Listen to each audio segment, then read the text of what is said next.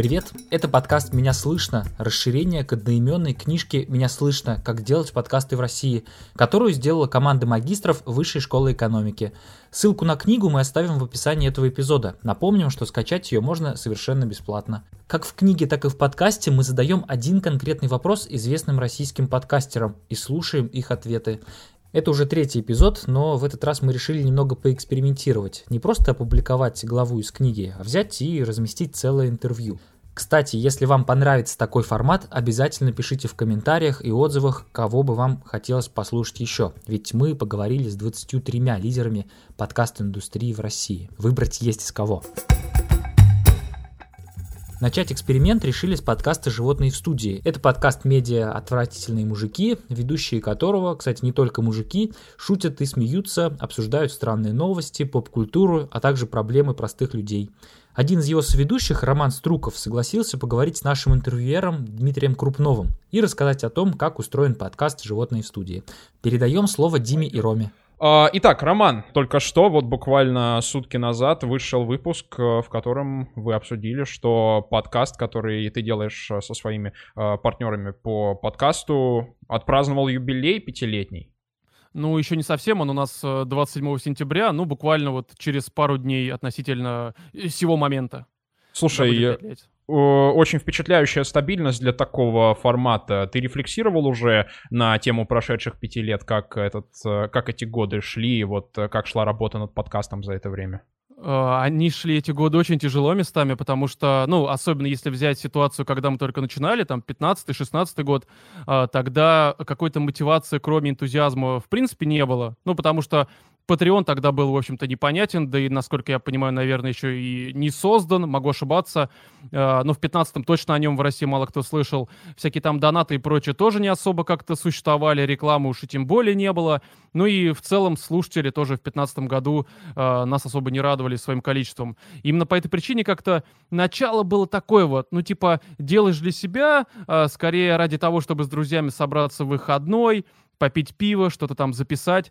Вот. А потом, конечно, с каждым годом все это как-то обрастал уже, ну, я не могу сказать, что профессионализмом каким-то, но просто, наверное, уже чем-то большим, чем э, просто энтузиазм, который, безусловно, остался, потому что надо понимать, что, конечно, подкасты не приносят миллионов, и если бы не было этого энтузиазма, мы бы уже давно бы сказали, что типа хватит, и чем-то другим бы уже занялись, э, либо же просто, как и, в общем-то, до начала записи подкастов, э, просто бы собирались по выходным.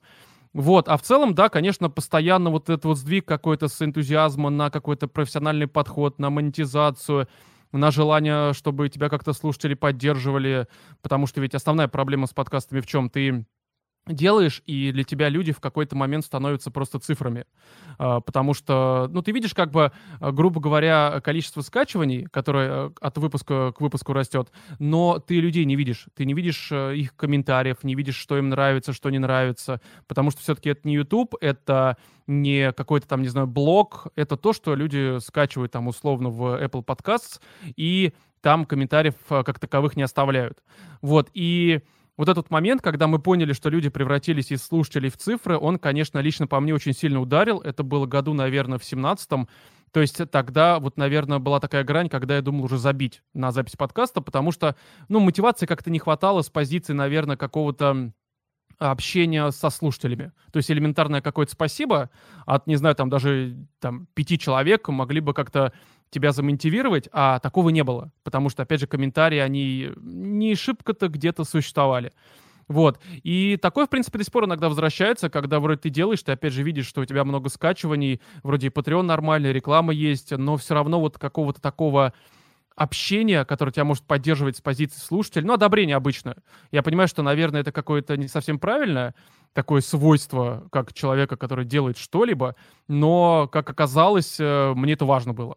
Вот. Э, а так, не знаю, вот вся рефлексия на самом деле. То есть такого вопроса, типа, зачем и почему я это делаю, у меня, наверное, не было изначально, потому что все-таки мы сразу понимали, что мы это делаем, ну, во-первых, как я сказал, чтобы самим было зачем собираться, потому что все люди взрослые, заняты, и как-то иногда бывает, что у тебя нет э, не то что мотивации, а какого-то повода серьезного собраться.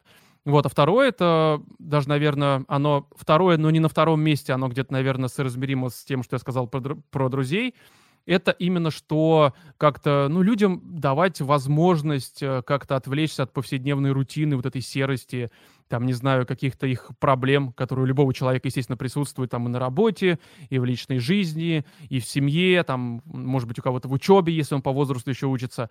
Вот, и с этим мы вроде как справляемся, потому что куча писем, плюс мы устраиваем сходки, э, естественно, не где там в Дискорде, да, не в Зуме, а в Реале. Ну, правда, сейчас не устраиваем, потому что, опять же, пандемия, коронавирус и все вот это прочее но раньше всегда устраивали раз в 3-4 там месяца, и ты уже видишь наконец-то не числа какие-то, не цифры, да, там, не знаю, на хостинге у себя реальных людей, и вот это, наверное, очень важно.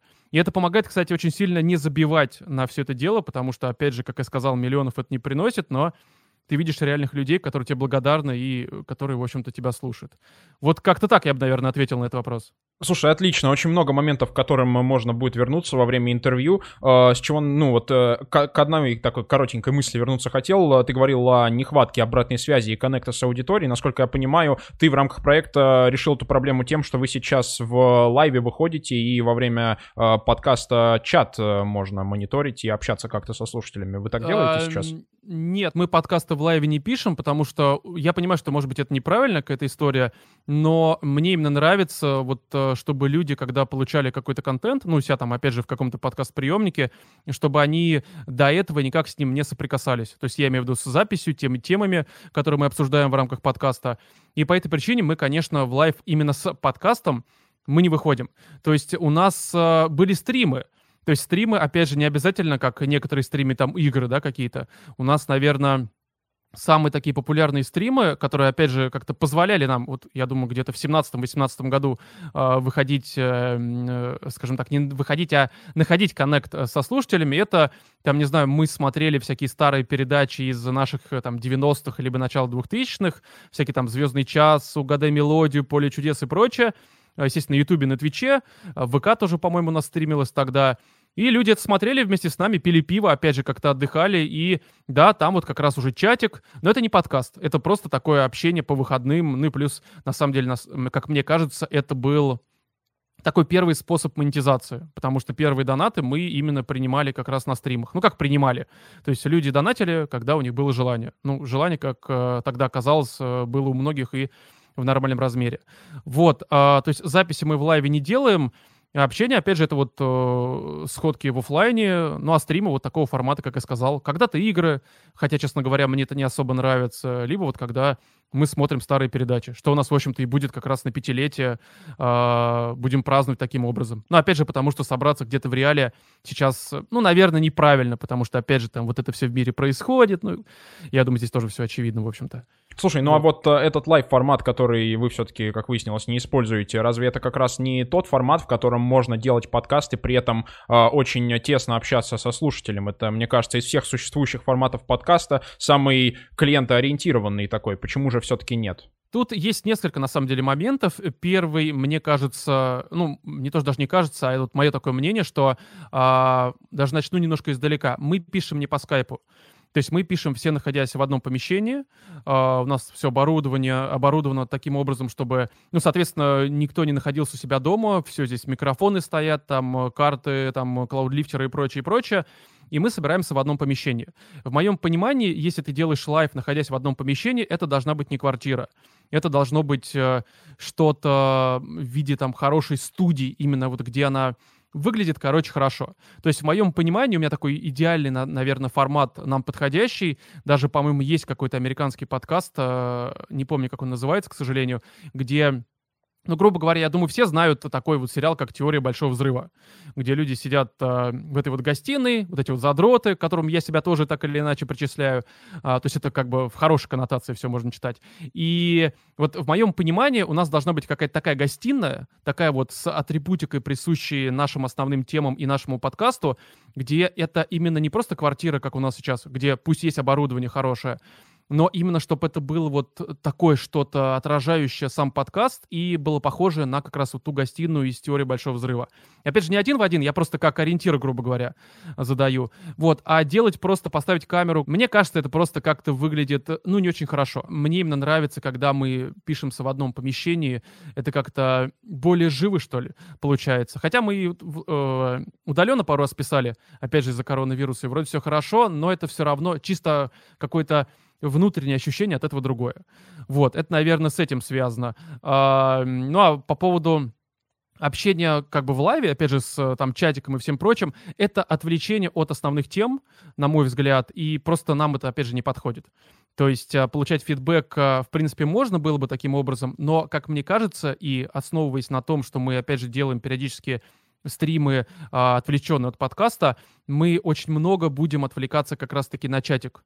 Хочешь не хочешь, все равно за что-то ты зацепишься, что-то прочитаешь, и я просто не хочу, чтобы это присутствовало в подкасте. Вот и все. Я не говорю, что это плохо, это вот такое чисто мое видение, и мне кажется, что нам это просто не нужно. Понял. Э, хочу вернуться к твоим словам о том, э, как вы записываетесь в одном помещении и готовите его. Э, слушай, я правильно понял, что вы записываете подкаст в формате аудио, и видео рядом он при этом не сопровождается никаким? Нет, видео ряда у нас нет. Мы, конечно, на Ютубе выкладываем, но там простая заглушка в виде обложки конкретного выпуска. То есть, да, вот. Не более. Это я как раз увидел, и в связи с этим возникает вопрос. Сейчас э, уже со многими гостями для книги пообщался. Э, ну, те, кто следят за рынком, за тенденциями, трендами, говорят о том, что именно видео-подкасты сейчас набирают лучше всего, а у вас в условиях, когда вроде есть подготовленное помещение, есть три ведущих и очень живой разговор происходит, э, почему же вы его видеорядом не дополняете? А, опять же, потому что с видеорядом здесь а, такая отдельная ситуация. Как я сказал, я это вижу уже так э, немножко не совсем кустарно, чтобы это выглядело, а для этого нужно еще больше времени на это тратить, то есть это должен быть еще какой-то один человек. У нас, к сожалению, несмотря на то, что три ведущих, э, всю техническую часть, всю редактуру, всю там подготовку, там сценарии, там обложки, копирайтинг какой-никакой, который, опять же, сопряжен, сопряжен с э, выходом каждого выпуска. Все это делаю я, и я понимаю, что просто на, наверное, как раз-таки еще видеоряд, опять же, даже если мы будем арендовать какую-то студию, у меня тупо времени не хватит. Вот, а брать человека, который будет э, мне помогать, это с финансовой точки зрения такое, то есть нужно платить. Я такой человек, который э, не беру людей себе в помощь, если я не могу ему заплатить. Ну, либо я могу ему заплатить мало, мне кажется, это как-то несправедливо тоже. Вот, и по поводу того, что подкасты на Ютубе набирают обороты, ну, это чаще всего, мне кажется, это говорят люди, которые, в общем-то, до этого вообще с подкастами не особо знакомы были, потому что подкасты YouTube формата, они, в общем-то, были всегда, и они всегда набирали больше. Там, не знаю, вплоть вот совсем уйдем в какой-нибудь там 13-14 год, какой-нибудь там Мэдисон с Хованским, у них, в общем-то, тоже были свои там подкасты так называемые э, на тех же ваших ютубах. Вот, и здесь это просто совершенно разные форматы. То есть э, мне именно нравится аудиошоу э, в том виде, в котором оно присутствует. При всем при этом э, я понимаю, что рано или поздно нужно будет переходить на как раз-таки, наверное, какой-то видеоформат, но я думаю, что это будет позже, и это будет опять уже вот не в кустарной какой-то вот системе, как я сказал до этого. Понял. А, хочу увести наш разговор в русло производства выпусков, а, тем более, что ты говоришь, что всем занимаешься сам, в этом отношении ты просто идеальный собеседник получаешься. Вот расскажи, пожалуйста, из каких этапов состоит э, цикл производства одного выпуска? Давай с этого начнем. Ой, ну тут э, можно сказать так, что начну с того, что у меня есть план, который прописан в среднем на полгода вперед. То есть на полгода вперед у нас там, ну, условно стоит дата, э, там, не знаю, каждая суббота, либо там через один. И э, между каждым выпуском прописаны какие-то основные темы, которые мы должны подготовить. Это может быть, там, не знаю, ну, берем из совсем банального, типа там какой-нибудь фильм посмотреть, то есть там даты всех релизов, почему это важно, какие-то комментарии, почему это не важно, наоборот. Там какие-нибудь тигры, которые нужно тоже запросить у издателя, чтобы там дали пресс-копию и было время с ней ознакомиться. Письма, которые нам присылают, то есть у меня вот э, тут рядом валяется целая стопка писем, там их штук 40 заготовлено. Они тоже все прописано, то есть когда что нужно обсуждать, то есть смотришь там, не знаю, формата, что вот на этот выпуск у нас э, нет каких-то серьезных важных тем, значит, сюда можно впихнуть какое-нибудь большое письмо, чтобы оно там 40 минут э, либо час от выпуска просто взяло вот и отожрало как-то. Вот, с новостями это уже другая ситуация. То есть у нас, э, опять же, начало выпуска — это обычно отбитые новости. Здесь приходится каждую неделю, конечно, готовиться и ориентироваться по тому, что есть на всяких новостных лентах, типа там э, лента.ру, Life там, ну и так далее. Вот, и Обычно это происходит так. Условно там э, берем вот на запись в субботу либо в воскресенье. В среду я полю а, то, что было в новостных лентах, а, там, не знаю, с понедельника по среду. То же самое я делаю обычно в пятницу вечером. Между этим я пишу сценарий, разбираю каждые новости. То есть, понятное дело, что у нас нет такого, что мы, там, не знаю, прописываем шутки, которые нужно сказать, но есть, э, грубо говоря, поинты, по которым должна беседа идти. То есть какая-то структура, несмотря на то, что вроде как мы несем разную чушь, но все равно есть структура, мы прыгаем от э, поинта к поинту. И это все заранее, естественно, прописывается, чтобы, опять же, сохранить какую-то структуру. Это э, что касается первой рубрики, опять же, новости. То есть это вот такая подготовка постоянно происходит. А, вторая рубрика — это письма. Здесь проще. Писем уже есть какой-то запас. Я их тоже готовлю в зависимости от того, что у нас, как я сказал ранее, готово уже по плану на конкретный выпуск. Я подбираю какое-то письмо, хотя чаще всего это заранее, опять же, по графику как-то подобрано, и уже разбираю его, опять же, прописываю те же поинты, на что стоит обратить внимание, там, не знаю, что важно, что не важно. Ну, а далее, конечно, это уже при записи какой-то экспромт накладывается, и иногда мы как-то можем уйти от поинтов, но все равно э, как-то стараемся вернуться, чтобы, опять же, не нарушить структуру. Далее там у нас третья рубрика, это условно там фильмы, сериалы, книги, все что угодно, такая же поп-культура во всех своих проявлениях. Здесь... Э, я думаю, все просто и очевидно. Если у нас к какому-то подкасту выходит какой-нибудь сериал, либо там фильм, либо же, там, не знаю, какая-то книжка важная, нужно со всем этим ознакомиться. В кино сходить, сериал посмотреть, книжку там прочитать и также написать какой-то мини-сценарий, состоящий из поинтов, на которые, опять же, стоит обратить внимание. Вот, здесь э, бывают моменты, что, опять же, можно пойти там на пресс-показ какой-нибудь, но мы чаще всего не ходим, потому что у нас просто по графику получается так, что, ну, обычно пресс-показ это там вторник, либо среда, а, при всем при этом премьера в четверг, а запись у нас в субботу. Ну, то есть идти на пресс-показ нам нет никакого смысла, потому что мы и так можем там в шаговой доступности от дома сходить в кино в четверг, либо в пятницу. Вот. А, то есть смотрим фильмы, пишем какие-то, опять же, сценарные там всякие наши э, разные штуки. Вот, а с играми четвертая рубрика, хотя, опять же, она может заменяться книгами, там, сериалами, ну, опять же, в зависимости от ситуации, загруженности на выпуск. То же самое, получаешь пресс-копию, сидишь там неделю-две, проходишь, а, иногда целиком, иногда не целиком, пишешь тоже сценарий, и потом уже, соответственно, в субботу либо в воскресенье мы собираемся и записываем. В среднем сценарий получается от 15 до 25 листов. Это вместе с письмом, новостями, с фильмами, там, ну, в общем, со всеми темами, которые готовы. Э, запись проходит, в общем-то, достаточно просто. Мы собираемся, оборудование все здесь расставляется. К этому, я думаю, мы еще как-нибудь перейдем, ну, в плане технической всей вот этой вот истории. А, записываемся, ну и, соответственно, потом я это все свожу. Свожу уже, соответственно, в, ну, у меня Cubase, в Cubase там куча плагинов, которые, естественно, все не спирачено, все куплено, постепенно докупали, но, признаться, конечно, изначально начинали все пиратить, ну и постепенно потом за донаты, за Patreon все это докупали, и сейчас, конечно, у нас все уже лицензии, там все такое. И свожу сначала для патронов, потому что они заносят, соответственно, на Патреоне Баблова, а, сводится там, ну, условно, у нас на Патреоне отсутствие цензуры, ранний доступ, все это сводится, выкладывается обычно либо в воскресенье вечером, либо в понедельник, э, в зависимости от того, когда запись прошла. Вот, и потом, соответственно, еще там денек-два я уже это свожу для э, тех, кто деньги нам не заносит. То есть цензурирую. Это тоже занимает э, много времени. Честно говоря, иногда цензурирование занимает еще больше времени, чем обычное сведение. И здесь можно просидеть там 5-6 часов, можно даже 10, потому что иногда мы материмся много. И Потом уже где-то там вторник, среда выкладываю в общий доступ, опять же, для тех, кто деньги не заносит за цензурированный выпуск. И потом начинается как раз-таки уже подготовка к следующему выпуску. То есть в среду выложил там условно подкаст, и потом опять новости смотришь, идешь в кино, проходишь игры, то все это параллельно, это такой постоянный какой-то непрерывный цикл, который, в общем-то, и не прерывается, за исключением моментов, когда мы там можем в отпуск уйти, но мы последний раз в отпуске были в 2017 году. Вот э, как-то так. Это если не вдаваясь в технические подробности. Э, извини за этот вопрос, он может как-то банально прозвучать. Правильно я понимаю, это твоя основная работа? Да, сейчас да.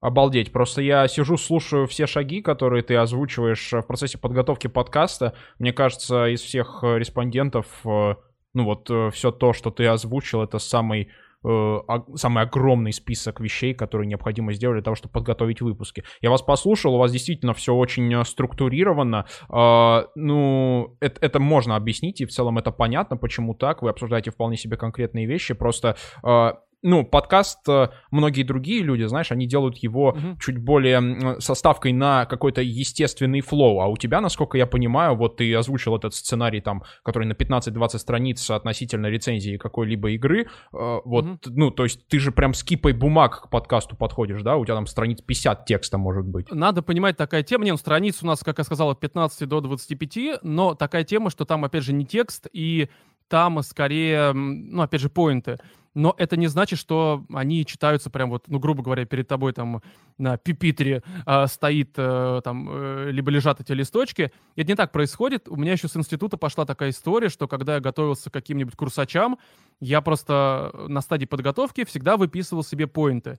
То есть, к примеру, там курсач на, не знаю, там 40 листов, я выписываю себе э, на листочке просто ну, разные главы и основные поинты, которые стоят а говорить, пару раз прочитывал курсач и потом уже отвечал, несмотря в сами эти поинты. То есть они, конечно, присутствовали где-то рядом, но это скорее э, может быть какое-то самоубеждение. То есть ты понимаешь, что перед тобой есть какой-то сценарий, ты можешь заглянуть всегда. Но в голове просто, когда ты готовишь вот эти вот сценарные всякие штуки, ты просто сам структурируешь у себя в голове, чтобы от этого как-то отталкиваться. Но бывают, конечно, моменты, когда вот этот сценарий перед тобой лежит, и ты просто, там, не знаю, у вас диалог ушел куда-нибудь вообще в никуда, вы там орете, ржете, у вас все хорошо, и ты просто пытаешься вернуться к мысли, и так э, просто взгляд опускаешь, видишь, окей, вот это мы уже обозначили, следующий пункт, и опять же, ты не то чтобы читаешь текст, ты там, не знаю, видишь, что отмечено, что нужно сказать, что, не знаю, там э, в этой игре там плохой вот такой-то сюжетный поворот, и далее ты просто в голове вспоминаешь, какие у тебя были мысли, и ты их уже там озвучиваешь. Там пять минут прошло условно, вы опять там посмеялись, какая-то шутка, либо наоборот что-нибудь серьезное. Э, далее у тебя в голове уже как-то автоматом всплывает какой-то следующий поинт, который в этом списке и так присутствует, но ты уже не заглядываешь. Ну, опять же, если, как я сказал ранее, вы там не совсем ушли э, не пойми куда, и просто уже, может быть, как-то ты сам сбился с э, собственного какого-то плана. Вот э, типа того. Все, теперь я немного более спокоен, потому что такая работа по тезисам, да, она звучит как что-то чуть менее трудозатратное, а то, ну, знаешь, я тоже просто делаю свой подкаст, и послушав, э, какой объем подготовки проделываешь ты перед своими выпусками, я сижу, мирюсь с мыслью о том, что, возможно, стоит прекратить этим заниматься, потому что я все делаю намного менее серьезно. Ну ладно, не обо мне речь. Э, к содержанию э, твоих выпусков хотел перейти. Вот на протяжении пяти лет ты делаешь этот подкаст, и вероятно, у тебя за эти годы отношение к формату поменялось. Возможно, сам формат как-то спрогрессировал, и ты, э, варясь в нем непосредственно, и, может быть, смотря со стороны на то, как делают другие люди, тоже принимал решение и что-то менял в структуре выпусков, в, в предмете вашего обсуждения. Вот расскажи, пожалуйста, как э, прогрессировал, прогрессировал формат с твоей точки зрения за те годы, которые ты с ним работаешь.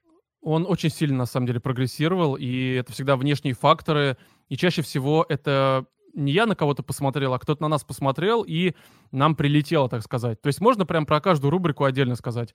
Там отбитые новости, в которых мы, опять же, обсуждаем всякое отбитое, Э, в такой странной манере, которая, как казалось, людям, в общем-то, заходит, а, мы изначально шутили прям, я бы сказал, даже за гранью. То есть мне даже за первые какие-то наши выпуски стыдно может быть, потому что я бы сейчас так уже не стал делать. То есть у нас есть такой сейчас стоп-лист. То есть у нас есть прям такой свод правил э, и тем, которые мы ни в коем разе не затрагиваем. И мы эти шутки даже никогда не поднимаем. Если вдруг они как-то проскальзывают в рамках выпуска, то я обязательно все это дело вырезаю. То есть есть прям реально стоп-лист. Вот, его раньше не было никогда, и мы его ввели по нескольким причинам. Во-первых, когда мы появились на сайте «Отвратительные мужики». Там у нас была одна такая тема, которую Петр Сальников, э, ну, соответственно, создатель «Отвратительных мужиков» э, ресурса, э, он сказал, можно выложить, людей, может быть, побомбит, но все будет хорошо. Мы это дело выложили, и на нас такое количество, я, конечно, прошу прощения, говна вылилось. То есть ты заходишь на сайт в комментарии к подкасту, там 200 комментариев с угрозами, там вот эти вот всем. То есть я могу сказать, что Мне даже в личку писали в Телеграме очень много, обещаясь там прийти на наши сходки. Там нашим участникам тоже много чего писали и в личке, и на почте, и, ну, и на нашу официальную почту подкаста писали. Вот, и тогда мы поняли, что мы уже как-то вышли из какой-то ниши, когда тебя слушают там, ну, когда у тебя подкаст набирает от 4 до 6 тысяч э, прослушиваний, и нужно как-то немножко контролировать, что ты говоришь. Потому что, да, конечно, некоторые шутки, они мож- могут казаться тебе смешными, но они могут многих оскорблять. И постепенно как-то вот это все сформировалось до того, что мы стали очень как-то стараться э, завуалированно некоторые вещи поднимать. То есть, в принципе, формат остался прежним, просто мы не совсем в лоб это говорим, по крайней мере, стараемся. Иногда не получается, потому что все мы люди, а не роботы, но все равно какое-то есть такое стремление стать роботами, если так можно сказать. А второй момент, когда мы еще больше стали контролировать собственные мысли, шутки и слова, это когда вот у нас начались вот эти вот посадки за экстремизм там в ВК, а, за всякие там картинки в интернете, за шутки, на религиозные темы. А, я уже, в принципе, к тому моменту, опять же, у нас уже появился стоп-лист, и говорил моим соведущим, что, ребят, мы там не шутим на тему религии, мы не шутим там на тему, там, не знаю, а, афроамериканцев, и вот эти вот все темы не поднимаем, потому что, опять же, ну, они могут быть интерпретированы по-разному, особенно если их э, люди вырвут из контекста. И в тот момент, когда вот эти ситуации начались, я решил на всякий случай проверить все предыдущие наши подкасты, которые были сохранены. И мне пришлось переслушать все выпуски, и это была боль, потому что месяц я, благо у меня с 30, э, по-моему, седьмого выпуска все исходники на тот момент остались. Это был 18 год, лето. И я перемон... Э, перемонтировал почти все выпуски, которые у нас на тот момент вышли. Их было тогда, сейчас скажу, оно, опять же, с 1 по, 30, по 37 включительно я удалил, потому что не было исходников. А далее, с, получается, 38 где-то по наверное, 71 либо 72 Могу ошибаться, но что-то такое. То есть э, порядок примерно такой. Я многие шутки удалял, перемонтировал и перезаливал э, на хостинг. Ну, благо, с хостинга Poster.fm, в общем-то, ты просто заменяешь файл, и он снова у людей везде есть, но уже как бы в видоизмененном формате. Вот, и после этого я понял, что, друзья, мы еще больше увеличиваем стоп-лист, потому что я не хочу каждый раз вот так вот сидеть и сходить с ума. Потому что, ну, я думаю, можно представить, что условно там каждый выпуск у нас полтора-два часа, это все нужно делать, переслушать, записать моменты, которые нужно исправить, ну, а потом, соответственно, править уже в рамках там Кубейса. И это, конечно, ну, такое себе развлечение. Очень много времени я потратил и, возможно, посидел из-за этого. Это вот что касательно отбитых новостей. По письмам тоже у нас рубрики долгое время не было. Мы ее пытались в выпуску с 20-го, по-моему, как-то привнести в подкаст, но нам писали обычно, ну, либо что-то совсем банальное, что нам не очень нравилось по ряду причин, либо же это были, опять же, истории, которые уже тогда могли нам не подходить, ну, потому что там как-то, ну, совсем за гранью, и было очевидно, что это какой-то вымысел, либо же просто там, ну, условно, человек взял какой-нибудь там, не знаю, глупый анекдот из своего детства и попробовал переложить на реальность сегодняшнюю. И я тогда, так как читал тогда много книг по маркетингу, не то чтобы я как-то маркетингом увлекаюсь, просто ну, была интересная тема, я думал, как бы все эти знания можно применить к подкасту. И в одной из книг вычитал, не помню автора, да я думаю, это не важно, такую мысль, что человеку нужно создать прецедент, э, чтобы он как-то, скажем так, увидел положительный пример твоего призыва и сам стал этому призыву как-то следовать. И я подумал о том, что люди, в общем-то, наверное, просто не понимают, какие письма мы от них хотим получать. И, по-моему, 37-38 выпуск, э, либо 36-й, ну, короче, вот где-то, опять же, вот примерно в то время а, я написал сам несколько писем в наш, в наш подкаст, э, совершенно меняя, э, скажем так, форму подачи, стиль написания, потому что, ну, понятное дело, у всех э, свой стиль есть, опять же, написание, поэтому там где-то с ошибками специально писал, где-то максимально не литературно, чтобы это было прям, ну, что это просто пишет обычный мужик, условно, там, либо девушка какая-то. Вот, и мы таким образом пару раз э, зачитывали наши собственные письма, мои, точнее, причем я моим соведущим не говорил, что это мои письма, чтобы они ну, скажем так, э, мы же не актеры какие-то. Если они будут понимать, что это письма написанные мной, то они будут, ну, скорее всего, как-то иначе себя вести. То есть я как бы всех тогда обманул. Мы записали несколько таких э, выпусков. И после этого, конечно, письма посыпались. То есть вот людям пошел какой-то пример, и у нас э, рубрика «Животные пишут, животные помогают» стала прям вот уже такой неотъемлемой частью подкаста и, в общем-то, как многие говорят, любимой рубрикой. Но с того времени, опять же, это был, по-моему, либо конец 16 либо начало 17 года письма к нам только приходят, приходят, их очень много, и, в общем-то, э, мы даже сейчас уже очень часто письма прям откровенно не берем, потому что, ну, приходится выбирать. Если раньше мы прям радовались каждому письму, потому что вот письмо нужно зачитать, даже если оно очевидно, не самое интересное, то сейчас, конечно, у тебя уже там, вот как я сказал до этого, там 30-40 писем лежит в запасе, и ты такой уже просто вынужден выбирать, что не всегда удобно, потому что там, допустим, из этих 30 писем там 15 прям дико интересные, а, причем некоторые имеют условную какую- какую-то привязку ко времени, там, не знаю, как вот у нас в этом выпуске человек, 18-летний э, мальчик переспал с девушкой, она забеременела, и как-то ну, наверное, ему совет стоит давать сейчас, а не через полгода. Ну, мне так кажется, по крайней мере. И приходится как-то вот выбирать все эти вещи. А, это вот все, это вторая только рубрика. Продолжать? Просто там еще Да, да, да, слушай, это безумно интересно. Много из этого извлечь можно. Вот, далее это мы берем про фильмы. Про фильмы мы стали говорить э, где-то выпуска 40-го. В принципе, мы до этого пытались, но это было из разряда посмотреть новый фильм Невского и просто там поржать.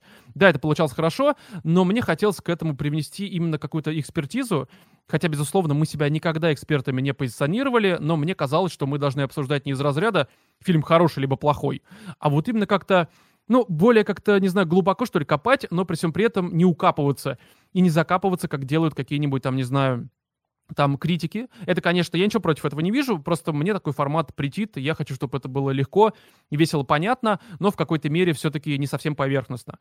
И мы стали очень так э, следить за кинематографом, читать новости, э, ходить на все новинки, и э, как-то я, видимо, тогда не особо понимал, что нужно еще глубже погружаться, и когда пару раз нам прилетело в комментариях от людей, которые, ну, условно мимо проходили, как раз-таки на сайте, допустим, отвратительных мужиков, там были претензии формата, что... То есть они были написаны прям вот, опять же, с угрозами, там, с поливанием нас э, говном, то есть прям совсем вот грубо, но э, среди вот этого всего потока неприятного э, были комментарии, иногда даже прям в самом комментарии, где все плохо написано, была такая важная мысль, что, допустим, мы там упустили, кто такой тут... Э, режиссер, чем он известен, что в этом фильме и почему сняли именно так, основан он на реальных событиях либо нет. То есть такие мелочи, из которых у тебя немножко мнение может формироваться иначе. И вот э, нам такое часто прилетало, и с одной стороны ты читаешь, видишь, опять же, комментарии, угрозы, там, поливание тебя всем, чем только можно, но там э, были вот важные как раз посылы, которым я последовал, и с того времени мы как-то стали больше погружаться в кинематограф именно с позиции вот с той, которую я изначально сказал, чтобы это было не очень глубоко, но чтобы это было не совсем поверхностно. А, с играми попроще, потому что с играми, в общем-то, мы... Единственное, что сразу я для себя тоже понял, что я не хочу обсуждать там вот это вот FPS, вот это тут текстурки не очень хорошие, либо там, не знаю, геймплей там на кольчиках э, пальцев. Мне это было неинтересно, мне всегда было интересно обсуждать с позиции именно ощущений. То есть вот э, как бы мы когда играем в игры, либо смотрим фильмы, читаем книжки, у нас у всех какие-то ощущения возникают форматы, мы там можем что-то вспомнить, какой-то ассоциативный ряд, какие-то эмоции. И мне кажется, что вот это вот куда интереснее, потому что ты, опять же, а, с помощью каких-то ассоциаций можешь передать полученные тобой эмоции человеку, который это слушает. Чем если ты просто ему скажешь, игра хорошая, в ней там, ну, короче, геймплей там, ну, такой на 8 баллов, здесь там графончик на 7 баллов, музыка на 9. Ну, то есть это слишком сухо. А мне хотелось именно передавать не техническую информацию, а эмоции. И вот это было сразу понятно, но понятное дело, что мы изначально, конечно, ну, мы же не какие-то там, опять же, там критики, эксперты, мы не журналисты, и по этой причине, конечно, такие вещи сразу э, делать хорошо, либо на каком-то хотя бы достойном уровне не было возможности, и это просто с опытом приходит, приходит. Опять же, я не хочу сказать, что мы сейчас как-то достигли каких-то там вершин, и прям, не знаю, у нас все отлично получается.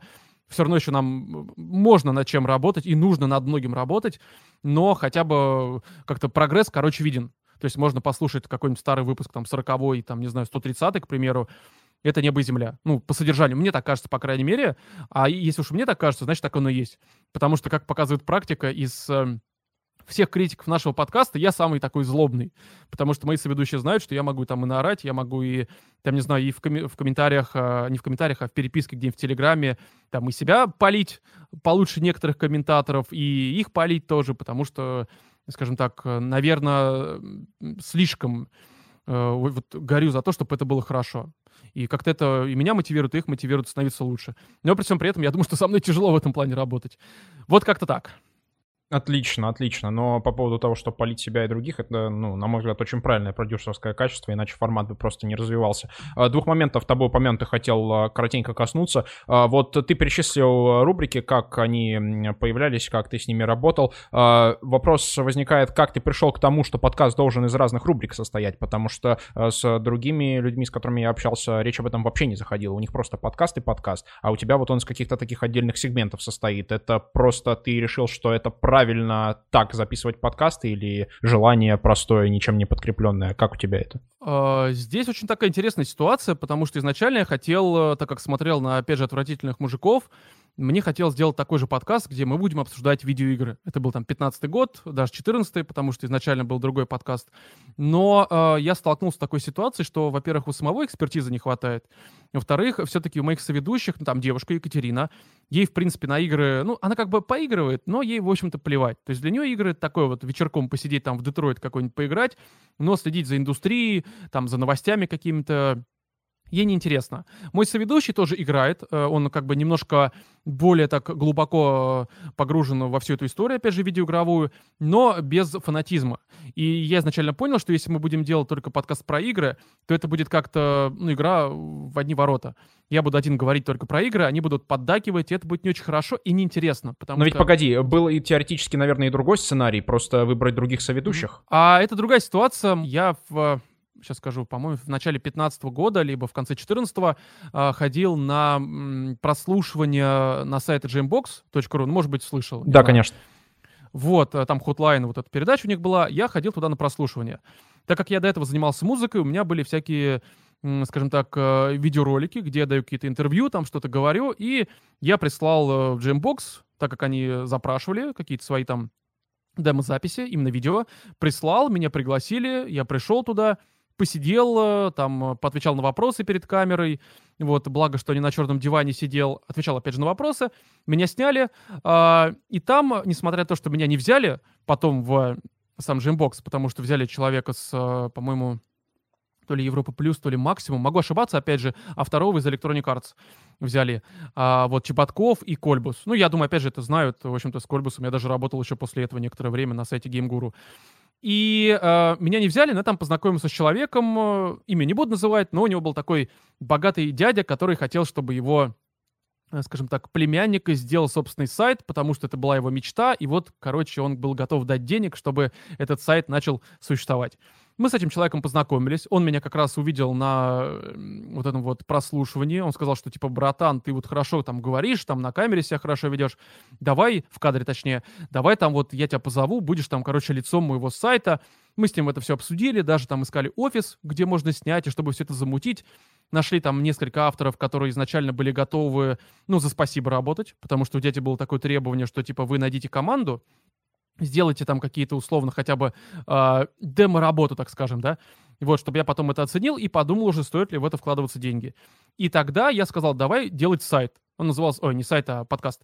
Он назывался Geek Ninja. Мы поделали несколько выпусков, и как раз это был прям такой э, видеоигровой подкаст, где мы обсуждали новости там, ну, то есть это прям совсем вот видеоигры «Привет», что называется. И в какой-то момент там резко девушка, в общем-то, скажем так, э, у нее забеременела, у нее не было возможности больше посещать, хотя непонятно, она же как-то, ну, не сразу же это у нее там вот это все выросло, но она говорит, я беременна, все, я не могу приходить. Я не понимаю, что ее там останавливало, но окей. Вот, а, скажем так, вот этот вот молодой человек, который все пригласил, у него там помимо этого были разные дела, и он периодически сливался. И так как мы писались тогда не где-то дома, а у моего друга на студии, он ну, пишет рекламу и прочее, то есть у него прям студия, ну, студия, то есть там все вот прям студия хорошая. Мы писались там, и в какой-то момент оказался я в такой ситуации, когда у нас вот прям запись э, подкаста там шестого либо пятого выпуска, опять же, на носу, а как бы не с кем писать. То есть вот тупо не с кем писать. Я позвал Екатерину и Владимира, потому что они мои друзья, мы с ними там знакомы уже с 2008 года. И, в общем-то, я им сказал, друзья, наплевать, что вы не разбираетесь в видеоиграх, давай-ка мы вот просто соберемся, короче, посидим там, побазарим часок-два. Я буду, опять же, я уже со сценариями сидел, у меня все эти листочки там были написаны. Я говорю, давай мы посидим, я сам буду отвечать там за структуру разговора. Вы просто поддакивайте, шутите, и все будет хорошо. Мы собрались, записались, а, один выпуск записали, он получился, ну, лучше, чем предыдущий, несмотря на то, что экспертиза просто улетела вот куда-то непонятно куда. И вот этот вот человек, который меня позвал на сайт, ранее упомянутый, который так и назывался Geek Ninja, он сказал, слушай, а вот у вас круто получается. Да, конечно, экспертизы стало меньше, но давайте-ка вы дальше продолжите записываться. Мы записали еще один выпуск, и э, уже прям совсем как бы вроде как все равно про видеоигры говорили, но максимально уходили в никуда.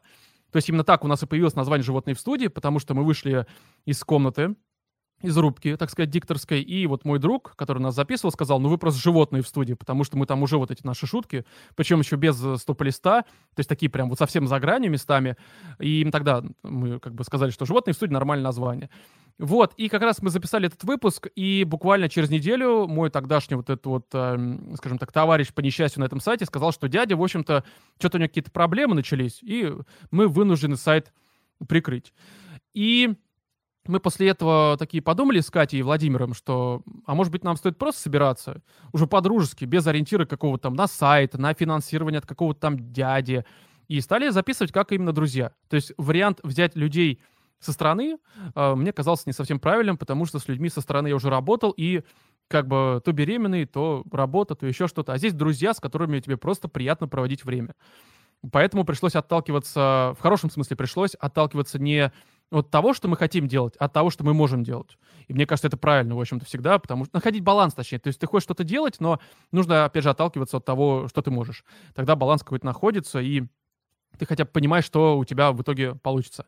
Вот, изначально, конечно, мы записывали в основном там первый, второй выпуск про видеоигры, но э, все равно я уже изначально понимал, что нам нужны какие-то еще что-то, что будет смешно. И самое такое банальное, что, в общем-то, там и на радио до нас было там миллионы лет, то есть новости, да, обсуждать, это там, ну, очевидно, не какой-то новый формат, он там существовал и будет существовать, и там много кто его в подкастах уже сейчас использует, там, и, в общем-то, здесь, я думаю, никаких откровений нет, э, нет и не было. И в общем, а, я решил, что, наверное, мы будем про игры говорить только по факту выхода каких-то там важных релизов. Ну, иногда затрагивая новости, формат, там, не знаю, анонсировали новые консоли. Ну, это надо обсудить, и здесь там не важно, что экспертиза там не очень-то высока, э, либо глубока, наоборот. И э, привнесли новости, а, у нас из-за этого как-то сбалансировалось, получалось, что выпуски там 40-50 минут, из них там ровно половина это новости, потом именно что как раз-таки э, видеоигры в формате каких-то новых релизов. Но остальное уже до кучи, потому что я просто подумал, что здесь, э, опять же, обычно радийный, радийный прием, есть рубрики, и человеку просто э, интересно слушать, наверное, как-то вот 20 минут послушал, там следующая какая-то тема, потом следующая тема, и это просто как-то не слишком монотонно в плане того, о чем говорят, потому что это не какая-то одна тема, там, не знаю, размазана на два часа, а много тем, которые объединены э, там общим таким вот э, флоу, так сказать, нашего подкаста. Вот типа того. Окей, понял. Теперь все на свои места встало. И второй момент, э, который хотел затронуть в этом контексте. Эм, ты много говорил по поводу цензурирования стоп-листа. Правильно ли я понимаю, что эти явления, они появились в первую очередь из-за того, что вы стали публиковаться на Disgusting Man? То есть э, поправь, если ошибаюсь, до Disgusting Man вы были просто, скажем, независимым предприятием, да, э, делали подкаст mm-hmm. и публиковали самостоятельно, а потом, поскольку вы стали представлять какое-то конкретное издательство, приходилось как раз вот этим заниматься, потому что прилетала вам и страдала от этого репутация портала, на котором вы публикуетесь? Не, это вообще никак не связано, потому что на самом деле Петр даже говорил, что его прешь так много комментариев, и ему самому нравился наш формат и наши шутки. И он вообще там говорил, что... Ну, я как к нему обращался, говорю, слушай, а может быть слишком жестко, но как-то люди реагируют не очень хорошо. Он отвечал, да, какая разница, если вам нравится, мне нравится, как он говорил. И типа он сам угорал, и он приходил в комментариях, в общем-то, там тоже много писал а, в защиту. А, причем не то, чтобы, знаешь, так с наскока, а он сознанием дел, то есть слушал и до сих пор слушает, то есть, в общем-то, здесь все в теме, он был и остается, и это просто, ну, мое личное какое-то понимание, потому что мы в целом, конечно, и сейчас независимы, потому что мы все делаем на э, там собственные ресурсы, собственная редактура, то есть нас никто никак не контролировал и не контролирует.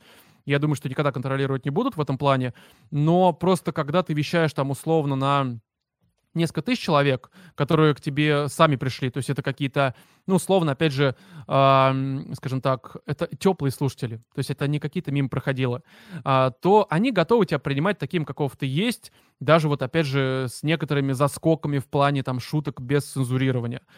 А когда ты уже переходишь в какой-то немножко другой ранг, и у тебя уже много холодных слушателей, которые просто заходят на сайт отвратительных мужиков и видят какой-то опа, новый подкаст «Животные в студии». И они включают неподготовленными э, совершенно и получают шутки, которые, опять же, без подготовки могут показаться слишком ну, злыми местами и глупыми, на мой взгляд, потому что, опять же, сейчас я уже даже без топ-листа бы не пропустил много из того, что мы говорили. То есть у меня самоцензура сейчас, она... Сейчас иногда, конечно, приходится некоторые пропускать, потому что, ну, типа, окей, это в контексте, мне нет не особо нравится, но ладно, это можно сохранить. Но из того, что мы тогда говорили, я думаю, я бы просто забраковал выпуск, сказал, переписываем, потому что это плохо. И, то есть, это никак не связано с, э, там, репутацией отвратительных мужиков, там, Просто я понял, что мы выходим в другой ранг, больше слушателей, больше холодных слушателей. И для того, чтобы расти, нужно, и я до сих пор придерживаюсь такого мнения, нужно ориентироваться всегда на новых слушателей чтобы они, когда запускают подкаст, они в первые минуты понимали, что ты, чтобы ты их не отпугивал, а, чтобы, опять же, им было комфортно и понятно, что и зачем они слушают. Вот это такой у меня подход. Но при всем при этом, конечно, не забывайте ни в коем разе про постоянных слушателей, то есть им давать то, ради чего они, в общем-то, тебя и слушают. То есть такой же, опять же, баланс должен быть. Угу, окей, понял. Хотел вернуться к твоему э, монологу по поводу гостей, по поводу того, что содержание подкастов и идеи относительно него в основном поступают с твоей стороны. А, как а, происходит согласование идей с соведущими? Вот а, вы уже достаточно долго сосуществуете вместе, и я уверен, что возникали ситуации, когда ты приходил к ним, например, говорил, давайте сделаем так, они говорили тебе, нет, это будет полная чушь. И вот как в таких условиях нормально продолжать существовать работать над подкастом? Как выстраивается эта работа правильно? Не было ни разу такой ситуации. Серьезно? А, ну то есть это просто обусловлено вашими дружескими отношениями? Отношениями, да? Ну, скажем так, просто я, если прихожу с какой-то идеей, я не просто такой, типа, а, друзья, давайте мы сделаем вот так-то. Я подхожу, опять же, подготовленные, заранее составленные поинты. То есть у меня э, любая моя точка зрения, она взвешена. Потому что, опять же, у меня, как я сказал до этого, там, я для себя самый такой жесткий критик, и я каждую свою идею, я максимально пытаюсь разбить. То есть такой научный подход нам еще в институте сказали. Я не знаю, насколько это верный подход, там, неверный подход, просто я его взял на вооружение и использую. Что там условно я не помню дословно, как это звучало, но смысл примерно такой, что задача ученого не там доказать, а опровергнуть. Если он не может опровергнуть, ну, опять же, если у него знания э, есть для того, чтобы пытаться опровергнуть, то, значит, теория верна. По этой причине каждую свою идею я пытаюсь всегда сам же, знаешь, такой тумблер говноедства, и вот прям максимально собственную идею разбить. Если я понимаю, что я в ней не нахожу каких-то таких вот минусов откровенных, либо же есть минусы, но их легко исправить, то эта идея хорошая, я к ним просто прихожу, объясняю, и они, ну, ввиду того, что я уже сам как бы такую самоцензуру какую-то провел, соглашаются. То есть в этом плане, конечно, доверяют, и чаще всего я, конечно, всегда сообщаю, что мы будем делать, и там, не знаю, что мы это сделаем, здесь опубликуемся, здесь это вырежем, здесь там купим такое оборудование. То есть я всегда прихожу, просто рассказываю, потому что, как мы все партнеры, наверное, неправильно что-то делать за спиной. Но мою позицию там мое мнение принимают безоговорочно, это прям вот всегда. Я реально за пять лет не могу вспомнить ни разу ситуацию, когда мне бы сказали, что типа, знаешь, Раман, идея плохая. Вот, я думаю, так как-то. Понял. Э, хорошо. Хотел э, вернуться к тому э, разговору по поводу оборудования помещения, в котором вы записываете подкаст. Вот расскажи, пожалуйста, что это за помещение, какие у него характеристики, насколько оно большое, как вы акустически его готовите. Вот эти моменты очень сильно интересуют. А, так, ну здесь это обычная спальня обычная спальня, ну такая, ну как бы в обычной девятиэтажке. То есть это не какое-то там, э, не знаю, студийное помещение. Есть, конечно, пирамидки, да, там поролон и все это прочее, но его немного, и он скорее так по углам здесь, на некоторых открытых э, стенах, где прям вот совсем, ну, то есть они открыты, и от них прям совсем вот звук отскакивал. Но, конечно, это не дает какого-то студийного эффекта, потому что все-таки это жилое помещение. Его можно было бы сделать не совсем жилым, но вот в такой вот рубрике, э, рубке, где Прям, ну, может быть, ты заходил когда-нибудь в рубку дикторскую? Да, конечно. Там же вообще прям, там заходишь, и ощущение таких заложенных ушей. Но в таком, как бы, жить я бы не смог, я бы просто, боюсь, э, сыграл бы в Курт Кобейна рано или поздно. По этой причине у нас, конечно, есть пирамидки, но они скорее просто хоть немножко срезают все эти проблемы, потому что без них, э, очевидно, было еще хуже. Но сейчас, при всем при этом, конечно, ревер, там, отскоки от стен, все это присутствует, никуда это не делось. Вот, изначально мы писались на, ну, опять же, выпуска до 47-го включительно писались на обычную октаву МК-220, такой э, конденсаторный микрофон, э, собравшись так вокруг него в кружочек, мы прям вот, по сути, прям в упор говорили. И далее, конечно, постобработка хоть как-то выправляла там рум, вот это ревер и все это прочее. То есть в этом плане у нас все было дешево. Там Focusrite, карта обычная, там на два микрофона, МК-220 эм октава. Ну и там, понятное дело, там всякие ноутбук и прочее. Я думаю, здесь даже это, это оч- очевидно, в общем-то. Потом, а, как раз из-за того, что мне вот это эхо стало очень сильно надоедать, и хотелось как-то комфортно писать, не собравшись, опять же, вот так э, в кружочек вокруг микрофона, а условно развалившись, э, каждый в своем там углу где-то в комнате, чтобы мы, опять же, там кто-то на кресле, кто-то там на другом кресле, кто-то сидит на кровати там, либо на диване. Ну, то есть э, просто вот как мы обычно там с друзьями, там мы, либо там еще кто-то, слушатели, просто люди сидят там вот в какой-то гостиной и общаются. Мне хотелось вот такого же эффекта добиться, чтобы это не было, что мы собрались такие, нам, короче, тесно. А, купили как раз-таки три Шура, Шура SM7B.